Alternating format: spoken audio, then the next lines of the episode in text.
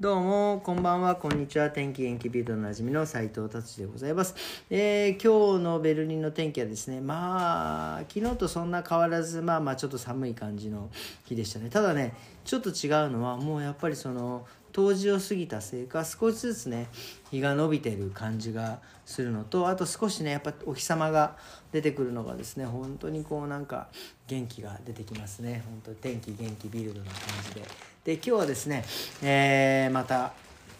先週に引き続きですね、えーミミさんがお店に遊びに来てくれて本当にねもう今回は2人でですねいやもうダラダラ話す、まあ、本当に僕的にはすごく楽しい回でしたねまああの聞く人はもうあの本当に BGM 的なね作業 BGM 的な感じで聞いていただければいいかなっていうふうに思いますいや本当にねあのー楽しいいえ一日でございました。えーということで、えー本編いきたいと思います。それではお願いします。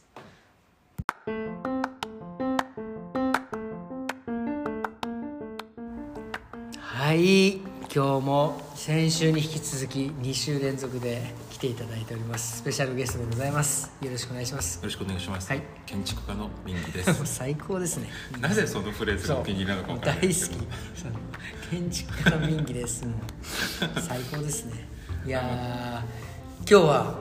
久々にもうあのんまあなんとなくテーマはあるもののダラダラ会ではい、だらだら書いて。ね行こうかなというふうに思本って当おりにますこう、はい普通ははね、い20分ぐらいの尺で、うんなんかテーマを決めた場合は、うん最小限のあのファクトチェックは してレジュメを持ってくる。はいさすがですよねだってあの、真面目ですよねやっぱすごいですよねだって言っても発信しているわけですから、まあまあねそうです間違った情報を出す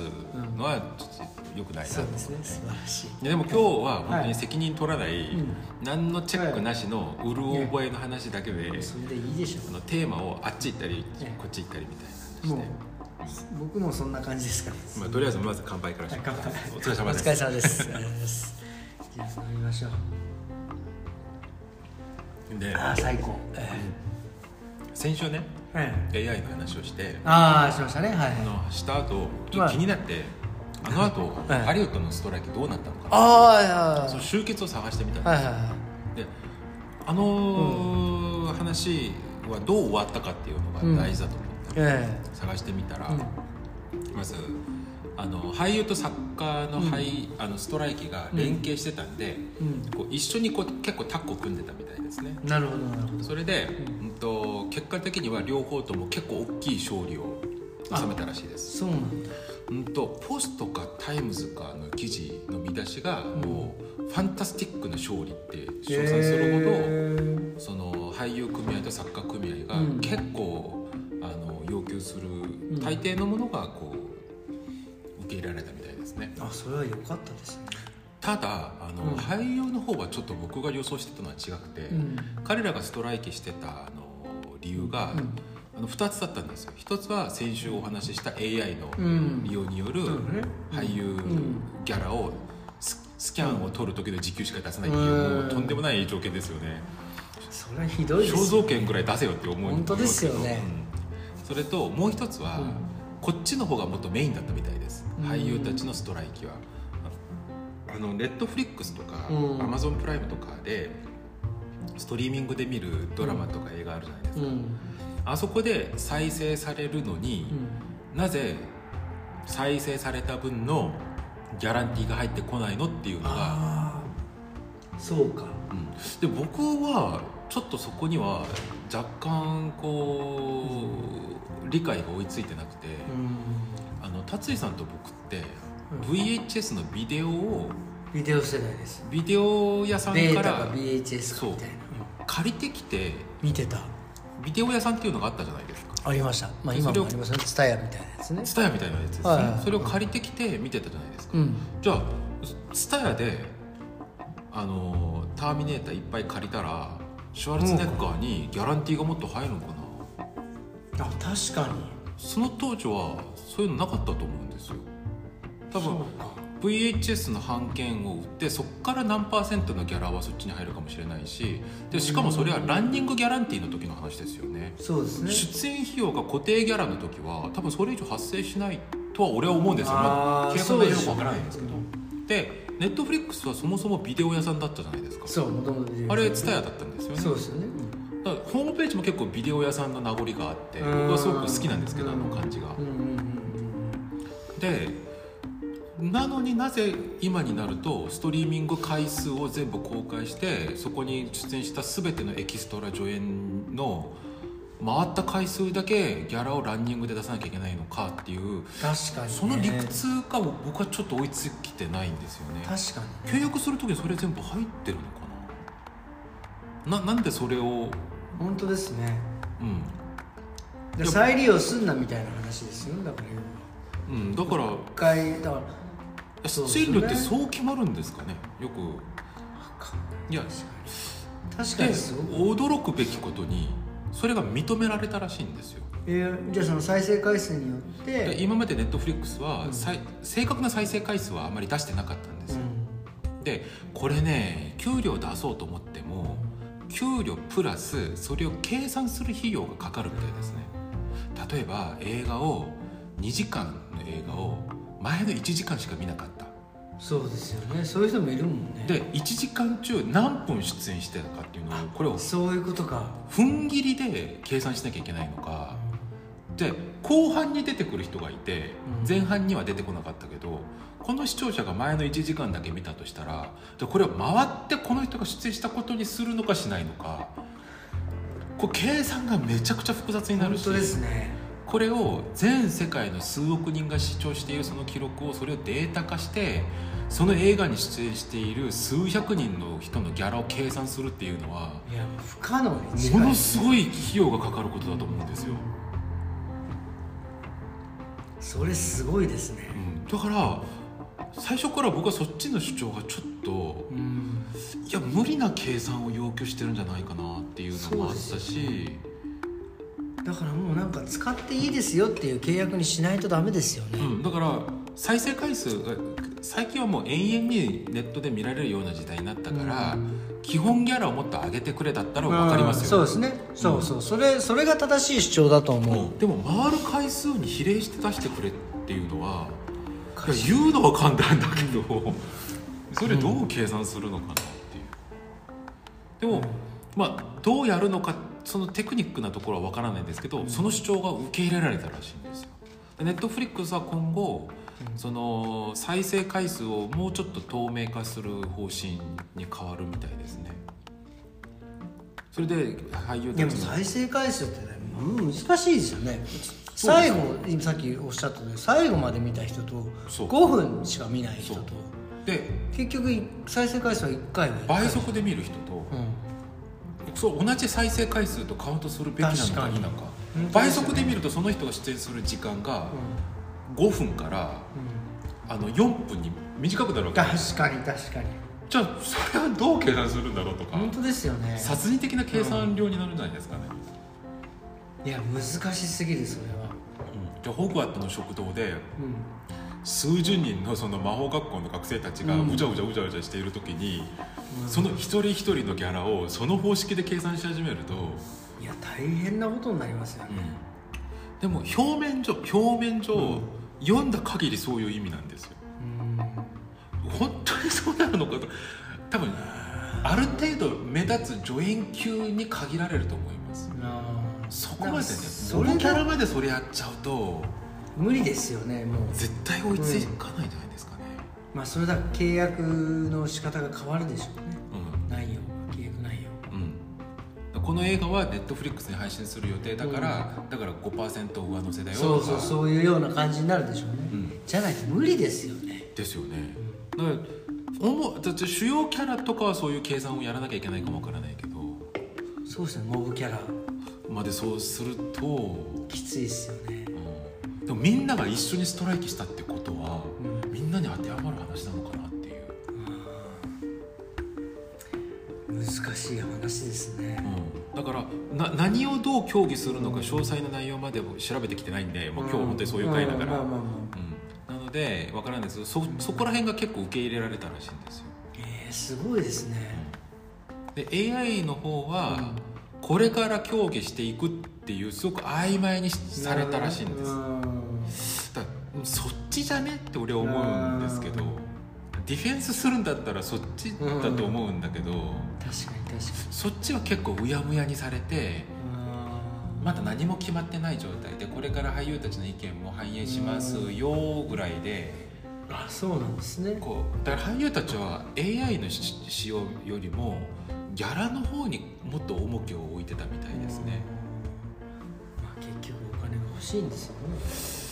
うん、まだ AI の活用は時期早朝だとと思います AI 言ってもまあそんなにあれですよねまだ不自然ですから、うんまだそっちには時間があると思ったんですかね、うんと思いますで俳優たちのストライキはそうで、うん作家ストライキはこっちは結構意味があって、うんあの AI 著作権を認めないっていうのが合意されたみたいですね AI 著作権あこれはまあ前回の話をちょっとあらすじをしましょう、うんうん作家たちがなぜストライキしたのかっていう話なんですけど、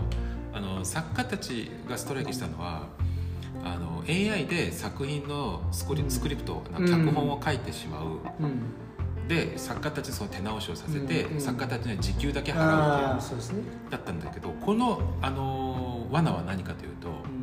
プロットを AI が書いたからうん著作権は AI にあるっていうのが制作会社の主張だったんですよだから作家たちには著作権がないからにに印税がう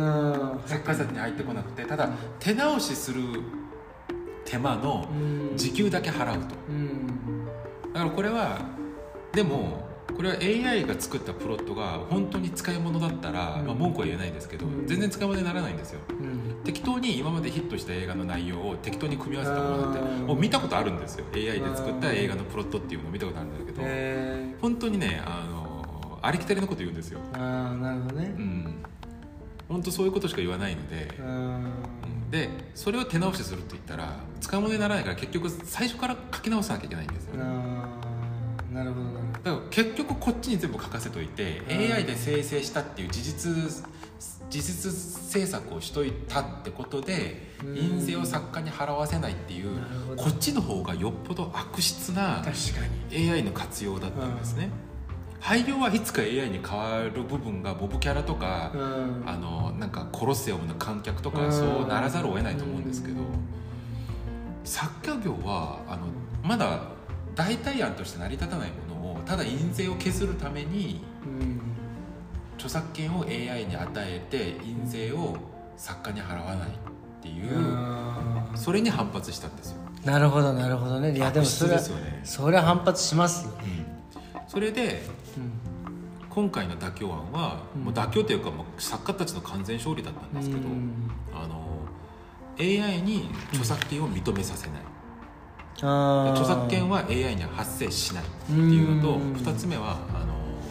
AI がそれを書くためには学習するじゃないですうか、ん学習するためにはサンプルが必要じゃないでうすか、んうんそこに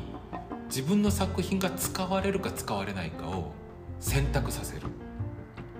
あそんなことできるんですかあ今 A もそっちが結構問題になってるんですよだから人マがジで僕が例えばあの使わせないっていうスラダンを見て、うん自分の頭の中で精神的なインスインスピレーションを受けて、うん似たような絵を描くのは、うん人間同士の影響として認められるんだけど、うんスラダンっていう絵のうんデータが AI に学習されて、うん AI がそれを真似るっていうのは、これはあのあのコピーとしてうん扱われるみたいですね。えそれってそのそれがわ分かるんですかあーわあかるこみいたついです AI が、はい、えー AI が何を学習したかっていうのは分かるあ分かるんだ、はいあじゃあその AI がこれはもう学習しないでっていうふうに何ディフェンスすることもできるんですよだから作品を、うん多分これから生産される全てのデータは AI に学習させるかさせないか今ううちらがクッキーにああなるほど全部 OK にしちゃっていいけど OK しますかしないか聞くじゃないでうすか、んそういう形みたいにセーブすあーるそういう例えことばワードをセーブする時とか何かをアあーップインスタにアップロードする時とかそういうことかチェック項目にオープン AI にこれを学習させますかみたいなところをうちらに聞いてくるじゃないですかねこれからは。なるほどねあそういうことか最近 Adobe っていううん Photoshop の会社が作ったイメージ AI はうんあのそういう著作権を全部避けてイメージを生成されるようにアルゴリあのプログラミングえされてるらしいマジかすごうんだから人のものをコピらないっていうのっを AI にあの組み込められてあるみたいなんですね、それすごいですねうん、これ AI を研究する方に聞いたんですけどこれ完全に 金の金の競争らしいんですよなるほどねできるけどそれやろうと思ったらあのもう簡単な話パソコンがいっぱい必要らしいですうんなるほど CPU がとんでもなくもう工場レベルに必要になるからあーそんなのできるのは大企業しかいないっていうなるほだから個人レベルでできるものじゃないっていうあーその学習させるそのなるほどねプロセスをできるものだから作家たちが自分の作品を AI に学習させるか否かっていうのを選ばせるどうーっんていうのを合意したみたいです、なるうんほどえー、面白いあー、なんか、最近最新ですねそれ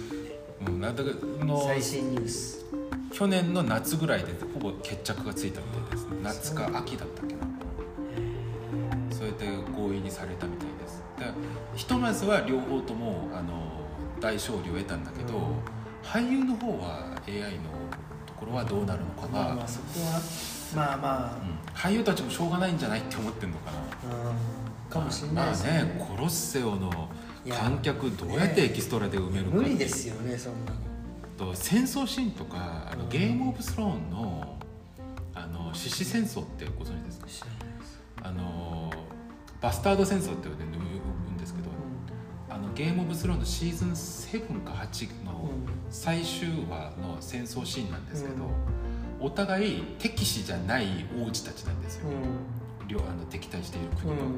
敵視じゃない王子たちだから獅子なんですうんうよ、んあのがあの自分の名誉をかけて敵国の獅子同士で戦うってだから獅子うんだから獅子戦争にうんななるるほどなるほどあのライオンの獅子じゃなくてねうんじゃなくてねうんうんでその戦争シーンがとてつもなくかっこいいんですようんへでそのメイキングを見たら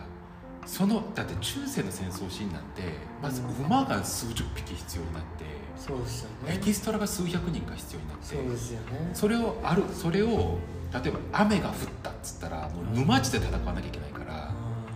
その撮影のまず動線計画とかがうん恐ろしく難しくなってそうすると安全問題だったりうん安全問題が関わってくるってことは保険料がかかったりいや超面倒くさいであのー実際あのブラザーフットっていう韓国の戦争映画あるんですよあのうん大国旗をか掲げてだったっけなあの韓国戦争を扱ったうんでそれの最終戦争が多分あの沼地でのあの激戦だったんで、そこで一人死んでます撮影中にへクレーンが倒れたかな確か、マジかうん、事故で、うんそんくらい戦争シーンの撮影って危ないし難しいんですよ、うんだからエキストラだからあのゲームオブスローンでも数十人で撮ったものをコピペでちょっと量を増やしてるんです、あーなるほどねうん、で馬数十匹が一斉に固まって走るシーンなんていや考えただけで怖いじゃないですか本当ですよねうん落ちたら死にますよ、あーこんなの。いや死にますよマジでうなんかいっぱい防具につけてるだろうしね甲冑がんだから、そういうのはしょうがないくなっていくんじゃないかなっていう。そうでしょうねやっぱねこうそうですね命に関わるようなシーンとかはねうんという話でした。なるほ先週の AI の補足。どありがとうございましたということで次いきますか次はわかりましたアイドルあのああアイドルアイドル話。あーアイドルいっちゃあいのますなんかまだ未定なんですけどね、あのアイドルタイタンが企画されてるんですよね。そうなんですよねあいつ本当に早く帰ってこないかあの達也さんのお友達のな方。そうなんですよそしたらね3人でアイドルの話僕はちょっとそこになかなかついていけるかどうか はちょっとあれですけど、ねはい達也さんはどういうアイドル？僕はねあのねもう本当にあのこの間の「紅白」で、はい韓国人のアイドルの人たちを見てあーきあのそうなんかジーンズとかなニュージーンズですねあニュージーンズもうなんか素敵ですよね僕も今かっこいい僕も今ニュージーンズですめちゃくちゃかっこいいっすよねかかっこいいですよねっこいいあアイドルってこういう感じなんだって思いましたもん日本のアイドルとはもう全然こうねこうもうジャンルが違うジャンルっていうかもう違うじゃないです名か前だけ同じアイ単語だけ同じそアうイそドうル同と書じいでてそうそう全く違う違いますよね、ううん本当にヒップホップと演歌みたいなねほぼぐらい、うんね、ぐらいなんか差がある感じがしましたまあだからどっちがいいとか悪いとかではなく僕はあそっちの方いやが僕好はみもうなんほでぼもうヒップホップと演歌ぐらいを取り越えてもうなんだろう芸人と俳優ぐらい違うあと思いまあすなるほどね、ううんん完全に違うものだとそうですよね全然ニュージーンズ違うかっこいいですよねいやかっこいい初めて見たものすごく洗練されてるっていうか、初めて見た、ううん、ん、であれかっこいい次ニュージーンズのミュージックビデオ一緒に見ましょいうや見たいあ僕は本当に見せたいミュージックビデオがいくつかあマるジですか一つは「リト」っていうことリトのミュージックビデオが2バージョンあるんですよ一つはなんかドラマバージョンと一つはダンスを見てほしいっていうダンスパフォーマンスバージョンがあるんですよでこのドラマバージョンは完全にねもう岩井俊二イズム爆発してるんですあよーマジっすか見てても懐かしいえー、いや見たいな本当に映像が綺麗マジっすか歌もいいしでそれとあのダンスパフォーマンスバージョンを見るとあれはあれでねなんかダンスのレベルが高すぎてあのね日本のダンサーがうんニュージーンズのミュージックビデオ見ながらこのダンスの解説をしてくれたんですよえちょっととびっくりしましたあそそうあそっかって当たり前に見てた見てたけどものすごいな技んか術すだごい技術がへえマジか例えばあの本当に簡単なことなんですけど、うんあのアイソレーションっていう動きあるじゃないですかアイソレーションうんあの首をこう,、うんこうねこううん体と分離してるみたいに動くやつ、はいうんうんで一見パッと見絵でう5人が同じ方向に首が動いてるんですね、んでもよくよく見ると、うん体の向きが全部バラバラなんですよへでこれ分かりますってことは体の向きがバラバラなのに、うんカメラで見てか頭の動きが同じってことは、各々は違うベクトルで動いてるのにうん絵で見ると同じ角度で揃えてるってことなんですよへーこれ音声で伝わるかなこれ、多分うん、ええみんな見る見るでしょそれだったりとかへあのあのクライマックスの部分フックっていうところっていうのかな、んクライマックスの部分に行くと、そこであえて揃えないんですよねダンス、なんだけど揃ってる感がしたりとかえなんかね僕音楽とかアイドルとか詳しくないんですけど、その専門家たちの話を聞 くと、えニュージーンズはもう完全にアナザーレベル完全にネキストレベルって言ってました、へ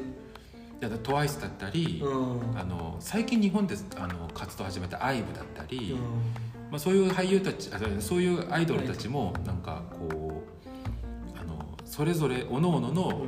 まあ、いわば商品性というか、うんその個性はあるんだけどニュージーンズは完全にもうほ別格のビジョンを向けに向け て、うんマジでうん完全にべ別格のレベルで走ってると。音音の分析とか聞いてみると「あそっか」ってへえ納得できるそんなに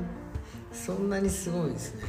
ニュージーンズはそうらしいです僕はあまり語れないですただ僕は「スーパーシャイ」っていう曲とえええ「ディト」がすごく好きでした、あうーなるほどね僕まだ好きな曲決まってないんあれが好きでしたねへでそう僕好きなのがええあのニュージーンズもそうだし、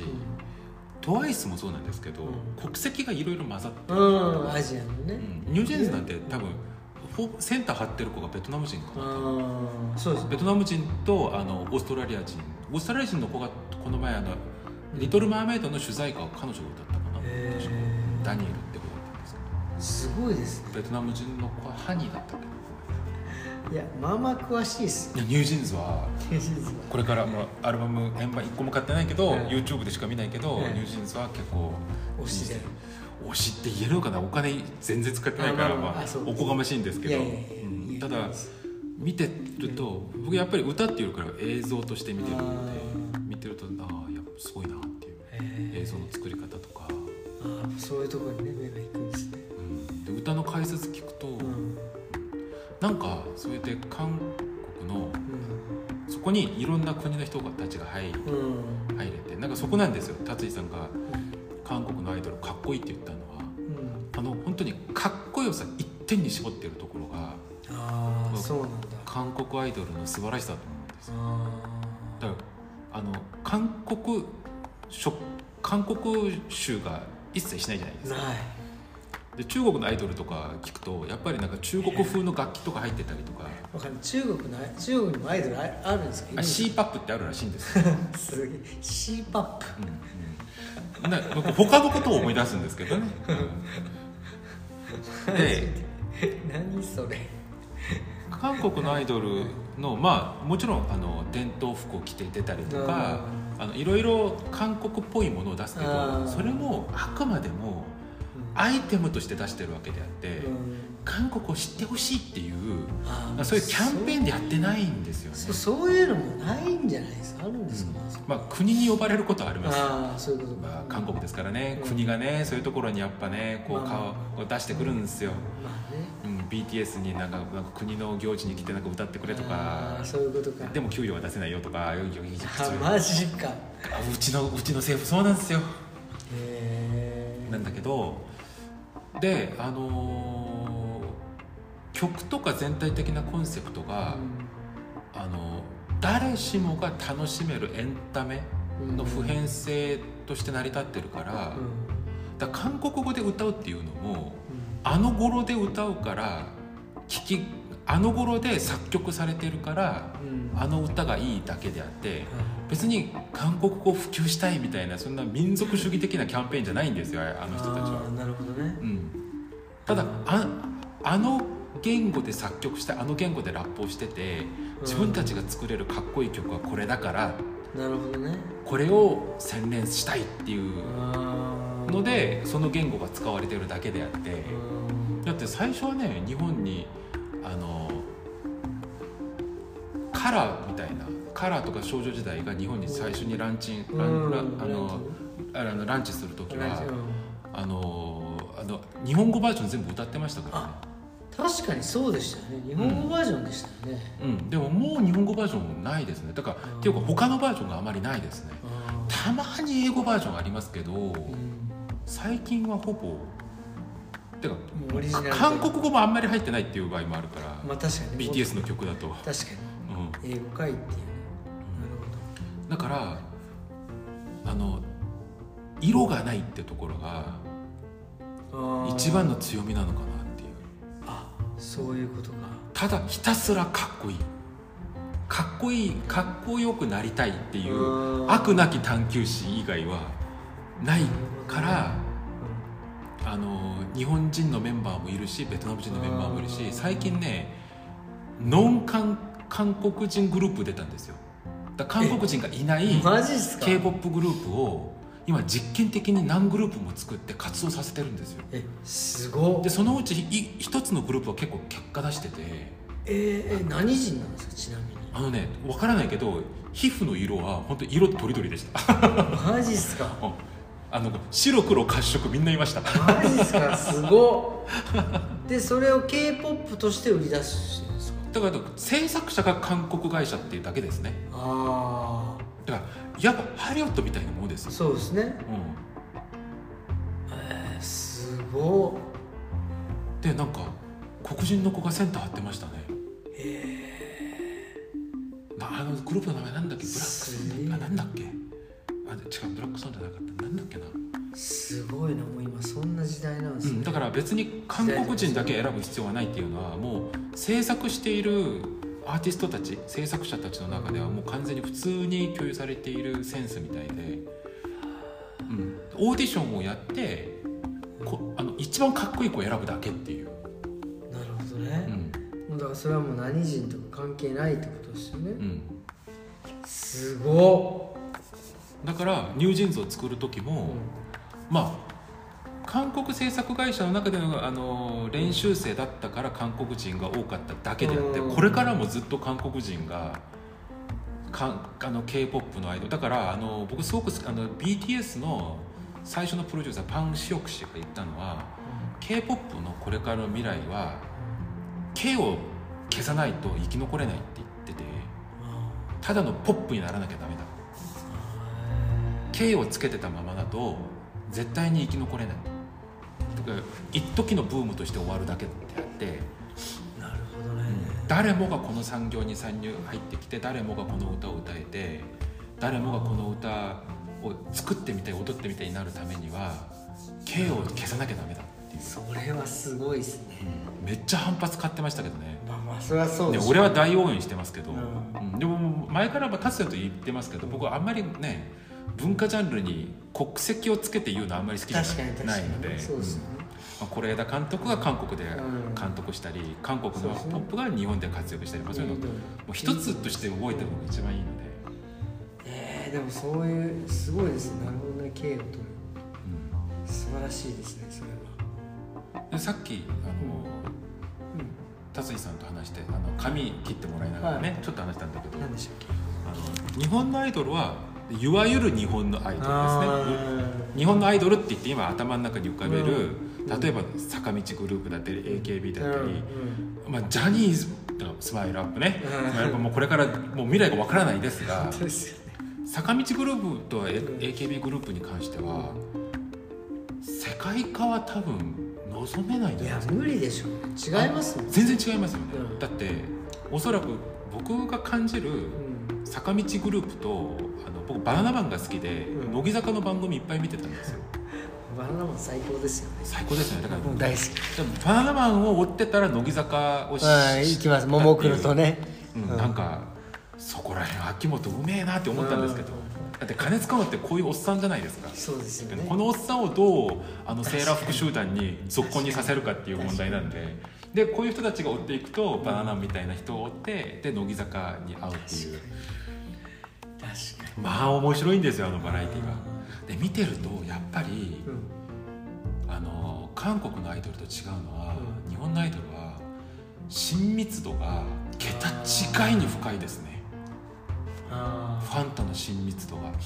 あれでもどうなんですかそういう地下アイドルとかでしょ坂道は近いじゃないですあまあよまあ地下じゃないけどでも、そっから来てるじゃないですかまああんまり近すぎるのってどうなんですかねって、ま僕は憧れぐらいの方がいいのかなどのレベルの地下をおっしゃってるのか本当にねああの地獄のような地下もあるんですよ、ああそうなんだうん、あのほんあどのレベルあのねえっとね前の地下はうんもうちょっと面白かったらしいですああの多彩な人たちがうんいろんなことを見せる場として地下があったんだけど、最近の地下は地下アイドルの数も多いし金にはならないから、ものすごくドロドロになってるえもうちょっとエロい系な感じになってるんですかうんとねうんとファンたち特に金持ってるファンたちがあわよくば感が結構あるらしえいもうそれ風俗になっちゃってるじゃないですかまあそこうんとそこまで言っちゃうとあれだけど、まあやばいやばいですねやばいだから怒られちゃうあのももクロが、あのー地下から始めて今のメジャーになったっていう時の地下とうん今の地下はあのね暗闇の度合いが マジっすかねマジですかうんあのね違うももクロが地下だった時はただ光が当たらない影であって今の地下は、もうね深淵の 完全に地下そうそうそうもうあのねもうどどなんて表現すればいいのかな、へちょっとね怖いですねあのー一番下品なイベントはまあいろいろあるんですよ、あのチェキを取るときになんかあー腕を組んであげたりとあかーなんかありますよねその時になんかちょっと胸当てたりとか、まあ、でちょっとあんまりこうポッドキャスト言ったことないんであれですけど俺が見た詳しいな、はい地下アイドルのイベントではい一番下品なんていう衝撃だったのが、うあのーまだファンを踏むところまではまだん、俺ファはンを踏踏むっていうイベントがあったんですね、うんあのファンたちがこう並んでるとハイヒールをむマジでアイドルすがげえな踏み歩きながら歌を歌うっていう本当にっていうのもあったんですけどそれはまだ序の口で、うん俺最近見たので序の口はもうと本当に衝撃だったのが、あのしし志村けんさんみたいにんスイカをこああありますねう持って早食いでそうこれを持って一口噛んでうん口に一度入れたスイカをファンの口の中に入れてあえげるマジかすげえなそれ俺俺それこれねすごっ一昨日見ましたえそんなことやって闇闇じゃないですかそれもう俺ちょっとびっくりしちゃったえマジっすかうんそそれはダメでしょこれちょっとあ話がちょっと違ってきますよねうんこれちょっと変態営変業になってく態る変態でしょそれだってだから今の病気になる病気に、だからもうここの話はこの話はもう広げない方がいいですねだからちょっと衝撃でももクロとか乃木坂とか AKB をあこれと一緒に地下って言っちゃったそうですね これちょっと違うなるほどねうんいや今の地下の次元がすごいびっくりしました俺もちょっと一昨日ね、ええ新情報を仕入れてちょっとね 引きましいたやよ引くわこ れ引くわちょっとびっくりしちゃっマジかた引いてえなと引くわ引くわすげえなうんまあ、この話は広げないようにしようまあまあまあねちょっとあの汚すぎますね、まあねうん、で、えーうん乃木坂とか AKB とかはもちろんあのエンタメとしてものすごいスタッフが入ってて成り立たせるとこう映像と歌とパフォーマンスとしてすごいものを作ってるんだけどあの k p o p でいわゆる k p o p で見るそのなんだろう凡人がたどり着けないようなうんもうほほぼね超人みたいなダンスだったりあーそのかっこよさだったりのこのこれ洗練していく、うんうんための映像とかパフォーマンスじゃなくて、あの AKB の劇場をうんなんか3人の観客から始めて総選挙の1位になりましたっていうストーリーがあってのうん高見な。でなるほどね1回スキャンダルが発覚して博多に飛ばされてうんもう1回東京にの戻ってきて総選挙3回連続1位しましたっていうストーリーのうん指原なるほどね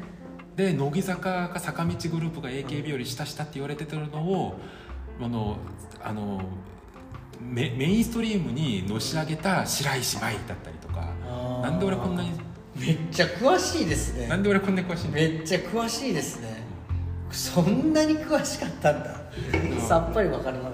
あの乃木坂のインフルエンサーみたいな曲いいですよたあそうなんですかいい曲あるんですよマジかへえ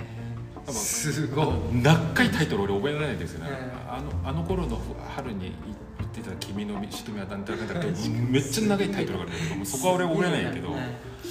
だからそういう握手会に通ってうん握手をして、でワイドショーでそういうストーリーも紹介されて、で毎週バラエティでバナナマンとこうんう掛け合いをしながらその本当に一言も言えずにあのカメラが振られたぐらいで泣いてた子が。うん数年後にはもうその場を回しているバラエティモンスターになってたりとか、もうこれは秋山のあじゃああのあ秋秋元氏違う違う違う違う乃木坂でそういう子いたんですよ名前がああえあー名前忘れちゃった例えばもう乃木坂のファン、ファンファンすぎて乃木坂がどう作られたのかが、まとなりで見たいだから乃木坂に入りたいってことで入ってきて、ファンすぎて隣でもう大先輩たち、うんあの白石麻衣だったりとかを見ながら、何もできなかった自分が今はもうほぼリーダー格として乃木坂を率いてる久保史緒里だったりとか。知らねえ知らねえすごいっすねでしょ、うんですごいなであの、まあ、秋元さんも言ってるように、まあ、クラスで3番目4番目ぐらいの子、そうですよねすぐ会いに行ける子、うんっていうか、まあ、だから親密度といえば多分もうものすごく深いと思うんですよあだからぞっこんになるし応援したいだからあのねそこなんです よだあの達井さんがさっきもうちょっと憧れるべき対象じゃないのって言ったじゃなーいですかうん多分 k p o p アイドルは自分が絶対に近づけないうん、そういう感じそういう感じ超人的なパフォーマンスと超人的な美しさ、うん美貌ファッションパフだからもうねあの5人だけで作ってるもんじゃなくてもうあのニュージーンズというあの5人の後ろにはもう数十人まあそうのですよね最高レベルのスタッフたちが布陣しててうんニュージーンズというパフォーマンスをみんなで作っているアなるほどねーティスト集団としてのニュージーンズなんですけあーど、なるほどねうんとだからそっちは憧れる対象なんですようでも日本のアイドルは応援する対象ってよく言われるじゃないですか、んでも日本も昔は僕がちっちゃかった時は松聖子ちゃんとかそうそうそうその頃の話をもっと聞きたい、もう中森明菜とかあうん夢中になってましたよねあああアイあもうそうアイドルただだただちょっと残念なのは僕そのアイドルあ可愛いなすごい素敵だなもう、まあ、憧れのせん存在というかそれがあの下品な番組が始まってからちょっと嫌になったのねあだーから水着大会みたい なやつ知ってますああの売れない AV 女優が必ずおっぱい出すっていうやつあれで聖子ちゃんとかいわゆる松本伊代とかわかんないけどもあうあその辺の憧れだったアイドルが出ちゃってああもうなんか降りてきた感感覚になっちゃったんですねあれは嫌だったなあの番組は好きじゃない好きじゃない今でもあんまり嫌ですけどだからそうで乃木坂はね、うん徹底してますからねそこら辺はで AKB はもっとこうアグレッシブにうん水着とか攻めるけど、うん乃木坂はあの水着写真集を出すにしてもすごく抑えめだったりとか、こう清楚な感じを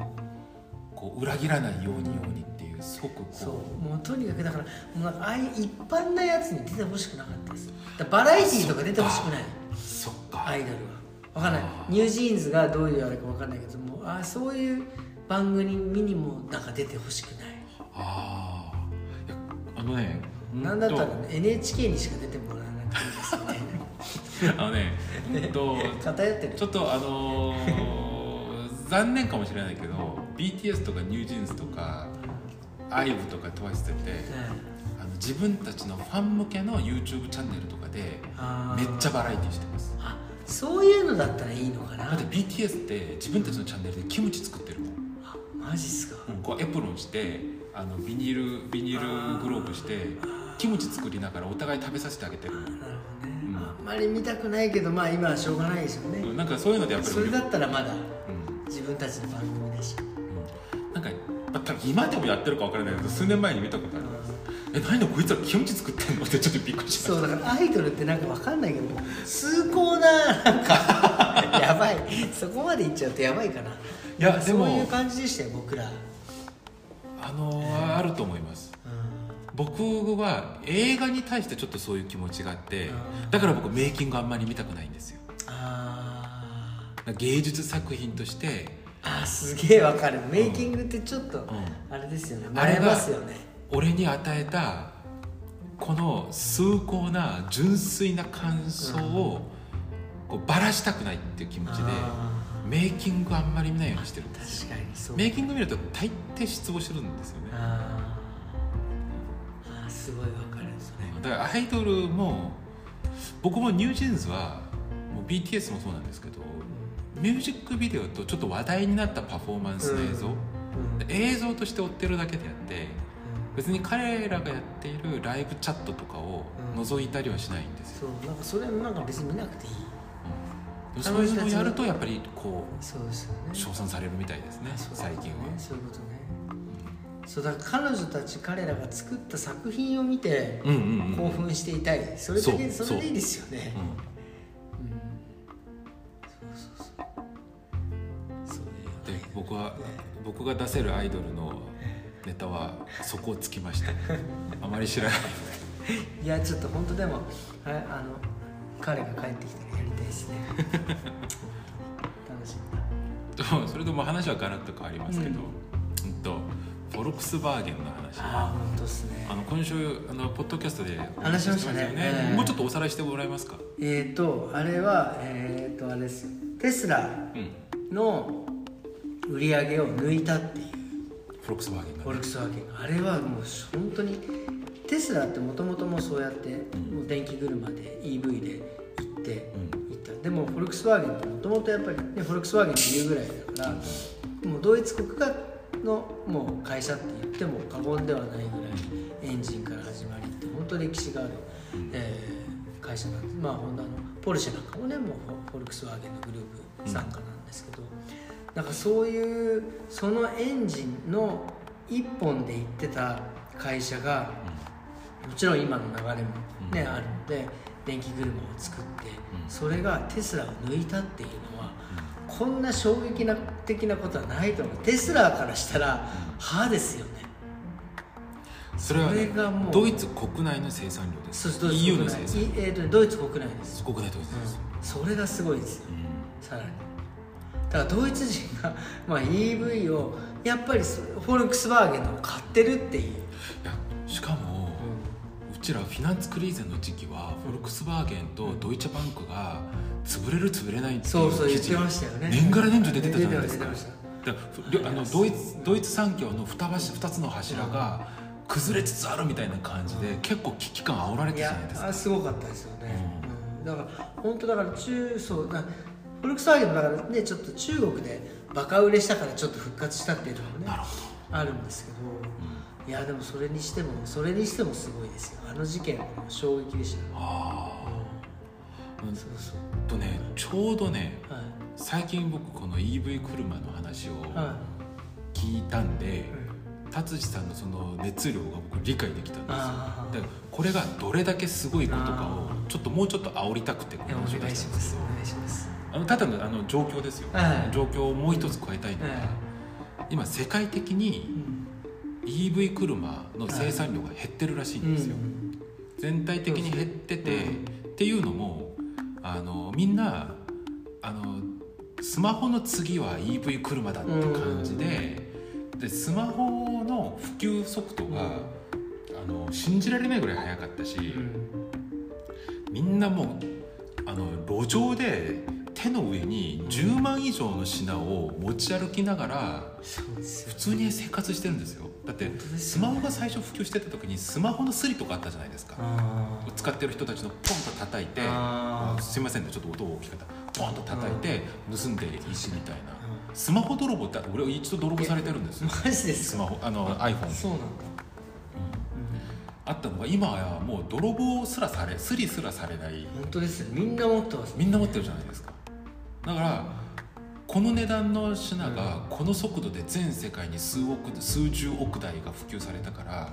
これがもたらした経済効果がものすごく大きかったらしいんですよでテスラが出た時に次は車だしうん全世界に走っている四輪の車が全部 EV にうんスマホぐらいの速度で変わるとなったらうんこれはもう大変なことだってことでうんみんなそっちに投資をもそううそうバカみたいに入れたらしいんですよでその時に唯一落ち着いてたのが合ってるのかなトヨタのちょっとうん合ってますか合ってますトヨタの会,、ん会長がいや絶対そうはいかないよ秋代ちゃん絶対スマホの方スマホのようにはいかない、うん思ってたよりハイブリッドの時期が長いだろううんだからうちらはハイブリッドを研究しながら最高のハイブリッド時代を迎えるための準備をした方がましたって言ってこれトヨタで合ってますか合ってますこ合のってますでハイブリッド案の定 EV カーってあんまり普及しなかったんですよね、そうですねテスラだけが勝者だったんですよ達井さんが言ったみたいにまず高いしでかいし場所取るし、うでインフラがそうそう追いついてこなきゃいけないからスマホみたいに手頃に変えられるものじゃなかったんですそうねですねでスマホは以前をあの本当に全スだからスマホの前の時代を全部ひっくり返すぐらいの画期的な便利性があったからみんなスマホに変わったものの EV 車はうん車が電気になって何がそこまで画期的に変わるのかがそうなんですよそこまでこう伝わらないんですね、全然伝わらないですしかも今運転している人たちにししてみれば、うん、そのぐらいだったら俺の技術でなんとかなるしなみたいなのがあまりにも多いし、別にもう本当にもう今普通にエンジンでも別にコンピューター制御されてるので、そう、うん、ある程度のことは別にその EV じゃなくてもできるだから EV のメリットがもうほぼほぼ、え何っていうだって電気も高いしインフラ整ってないえじゃあ何ですかっていううん、で長長距離走れない、そう走れないうん、もはやデメリットしかないじゃないかってだからまだ成熟してない技術だったんです、まあ、そうこれからはなっていくと思うまあ、なっていくと思いますこれから多分まあ結果多分なっていくとは思うんですけど今僕らでがも生きてる現在その時期を持ちこたえられるのは、うんあのバカが経営しているテスラしかいないんですよ、そうですよバカで金持ちのやつが、本当ですうよね、ん、ひたすら生産しかしてない、本当ですね X マジであのねなんか今までのあの経営法則が全く当てはまらない人だから、本当ですよね、ってところでトヨタが、うん、ほらねってことで電気車にはそんなに早く行かないんだってってことでトヨタが今独り勝ちしてるんですよね、ハイブリッド化で、まあトヨタもねなんか電気自動車やってますけどでもね僕ねまあ、ちょっと話ずれるんですけどいつも通り、うんトヨタいいんですけどデザインがあそうなんですかどうして僕日産日産は好きですけどねデザイうンんもうね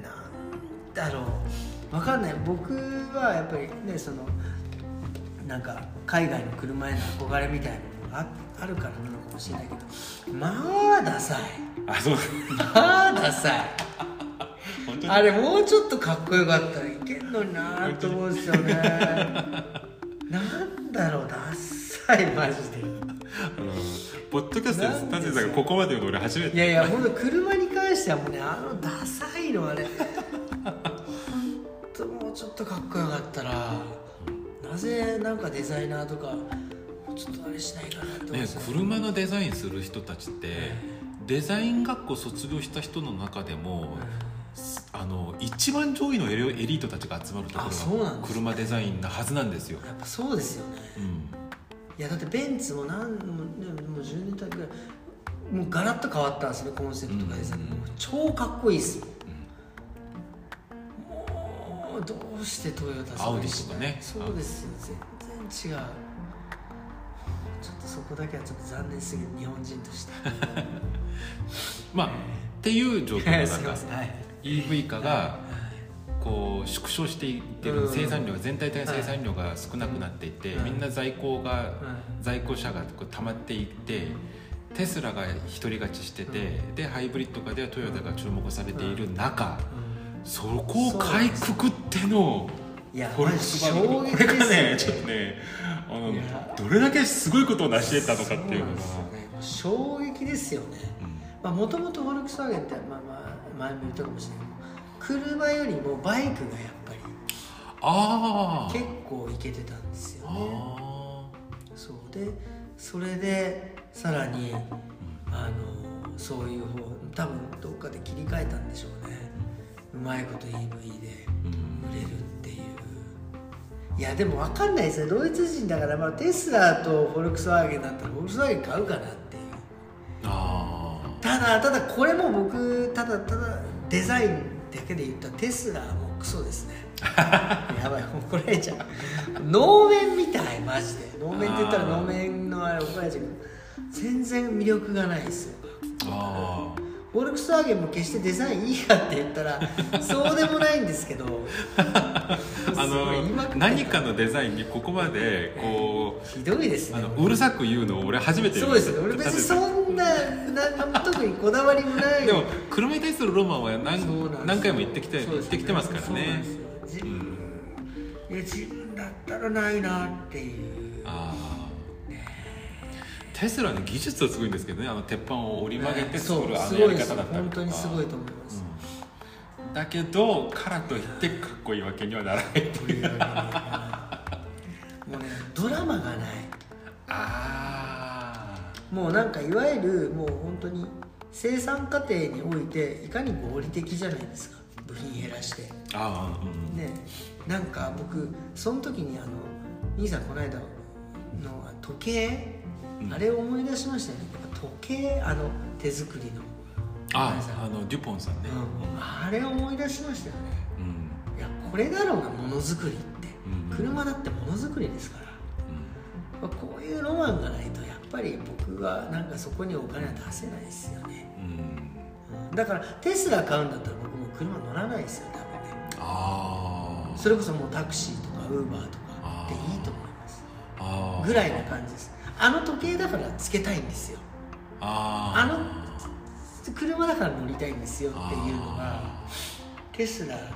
にはないですよねそこ深いですねあのーぶ僕みたいに車に思い入れがない人は軽く乗れちゃうと思うで思い入れがあればあるほどなんだろう物と人間の関係っていうのがこうもっと深くなっていけばいくほどこうそういうのがそぎ落とされていけばいくほどなんだろうこうそ味っ気ないというかそうなんですよそうなんです味気ないんですよ僕 iPhone で僕の方で言うと iPhone でホームボタンがなくなったのちょっと寂しいんですあ時計のリューズみたいにあの丸いやつですよねそう、時計のリューズがあってうんそのリューズだけがうんその時計の中の小さいけどものすごく緻密にう組み立てられて時間を回しているそのそのマイクロコスモスと主人とをこうつないでくれるただ一つの物理装置があの小さいん本当っすね豆じゃないですかうんあのリューズがああるからこそその時計の中の時間の宇宙と人間はつながれるっていうそのロマンがその物と人間の関係がそこで成立するんだけど今のフルタッチになるとまあ便利だしかっこいいけどうんそこまでの物と人間の関係のなんだろ確うかこにねううんと親密さは確かホにームボタンがあった頃が僕は、いや本当そうですよねうん、僕はそっちの方がホームボタンなくなるのはちょっと僕は惜しかったです画面の大きさちそょうかっとつながりですねうん、いやわかるそのちょっとした操わか作るそうですよねあのあのあのボタン1個でこう iPhone のこのものすごい世界と自分がつながれるっていうそのちょっとした物理操作がもたらしてくれるものと僕のつながりが僕はすごく好きでしたいやいい話聞きました そうですよねだから僕もそうなんですよ車もだから僕はエンジンが本当に好きであーエンジンのプラモデルってあるんですよすマニアックでしょあ,、ま あ、ありそうですけどあるんですよ V8 ありそうですけのど V8 のエンジンもうねすげえなもうなんだろうもうもうそれをただ組み立てる僕だからだからマッドマックスって興奮したんだ、あれやばいっすよ動き出しのやつで僕あの本当にもうちょっと時間に余裕ができたらエンジン作りたいんですよあエンジン作れるんですよねあのあのこっちの人たちの一番なんだ高級趣味ですよね週末に、あの eBay か世界の eBay から部品を一つ一つあの送ってもらって自分が自分のエンジン組み立てるのを何年間ずっとやるっていう僕だからあのあれもやりたいんですよ自分であのあの鉄とか曲げたりする切ったりとかする溶接溶接もしたいん ですよマジですごいですねそうもうだからそれの勉強ももうしだいぶ前からしてるんですよねああこういうことでエンジンって動くんだっていうーで物を触る感覚はねあー最高ですよね僕似たような感覚かわからないんですけど僕テレビ画面でゲームするより僕携帯でやる方が好きなんですよあそうなんですか、んでも近いなんだろうこう密接感がもっとあるというかあそうですよ物とっていうかその中の世界と自分とのかだから視覚的なこうスペクタクルはもうちょっとす劣ってもいいからこうなんか物と自分の関係性その中の世界と自分の関係性をもっと親密にそうですよ結びたいっていうのあがあすごいいやーいいなもうそう僕なんか年末にあのラジコン買ったんですよワイルドウィニー2言ってましたね大会出るって言ってましたそねうでそれ作れないのがなんかうんねこれまだ作ってないんですよ自分がちょっと清まらないの作れない気かる持ち悪い気持ち悪いんだけどわかるもうなんかちゃんとなんか水風呂とかでも浴びないと作れねえんじゃねえかと思っいてやわかりますあのそれはえいやあももっともっと話してえいやいやいや俺わかるわかるもうちょっと時間があともう3分しかない、いやそれわかるわかるあのそれはえ待ちに待ったゲームをやる時だったりとか、うん例えばプラモでもいろいろやってたけど、うんとうとう俺が狙ってたあののガンダム0083の GP03 のあのデンドロビウム型をとうとう俺が手に入れたっつったら、こなしで作りたくないんでえすよそうなんですよ時間をちゃんと確保して前後ろ余裕を持ってそれに集中できる自分の余裕と時間と精神状態を持ってそうなんですよ待ちに待ったゲームにはまりたいしその組み立てる時間に没頭したいそうなんですよだからこう片付けるようにこうんん、やりたくないこなすいやなんとか作れるけどそうそれはそうしたくないそれはそうですよそうなんですそうしたくないだから僕今自分が持ってるその、ね、ナイフとか、うニッパーとかを買い替えましたああいつも使ってるプラモデル用のじゃなくてもうこのこの子に使うやつを爆買いしちゃったのね でもニッパーから何からでもすごい楽しいですよねもう全部今のは全部揃えてなんかや今日ばいっす準備したテーマには全くいか本ない当ですよね本当ですよね全然違う方向行っちゃいましたね今日あの女性の女性のかこれ聞いてくれる女性の方々でどう聞いたんですかねちょっとどうまあまあまあ不快な思いになってほしくないいでやすけ不どね快ではないと思いますまあだから僕はだからもう中二病です からね完全にも大丈夫う50近いのおっさんが大丈夫だったラジコン作るのに水風呂浴びてから作ろうかって言っちゃってます からねいやでも俺しかも俺分かるっていうで本当ですよいやありがたいですよ嬉しいですよそれ分かってくれるなんか楽し楽しい話です本当ですよ俺は楽しかったけどいやそれ聞いてる方々いやいやい大や丈そ夫なこのはかねいいなですいつかねだからいつ作れるのやらですけどその時ははい、またお話ししましょうラジコンの話聞きたいですねラジコンねやっぱ車、ラジコンプラモデルはちょっとダメですね熱くなっちゃいますね聞きたいすいませんあラジコンだったらここに持ってこれるじゃないですかその時あ見たい作り終わったらあもう時間かそうそうもう時間はいそうそうそうまたじゃあっていうことでちょっとすごいですね久々にダラダラ行きまダしラたダラ会が出うんもう過ぎましたやばいですね、はいもうあと30秒なんで、はい勝手にもう切れちゃうんでこんな感じで終わりにしたいと思います、はい本当にミキさんありがとうございましたありがとうございまましたじゃああの近々やりましょう、はいありがとうごじざいゃまあすありがとうございました失礼します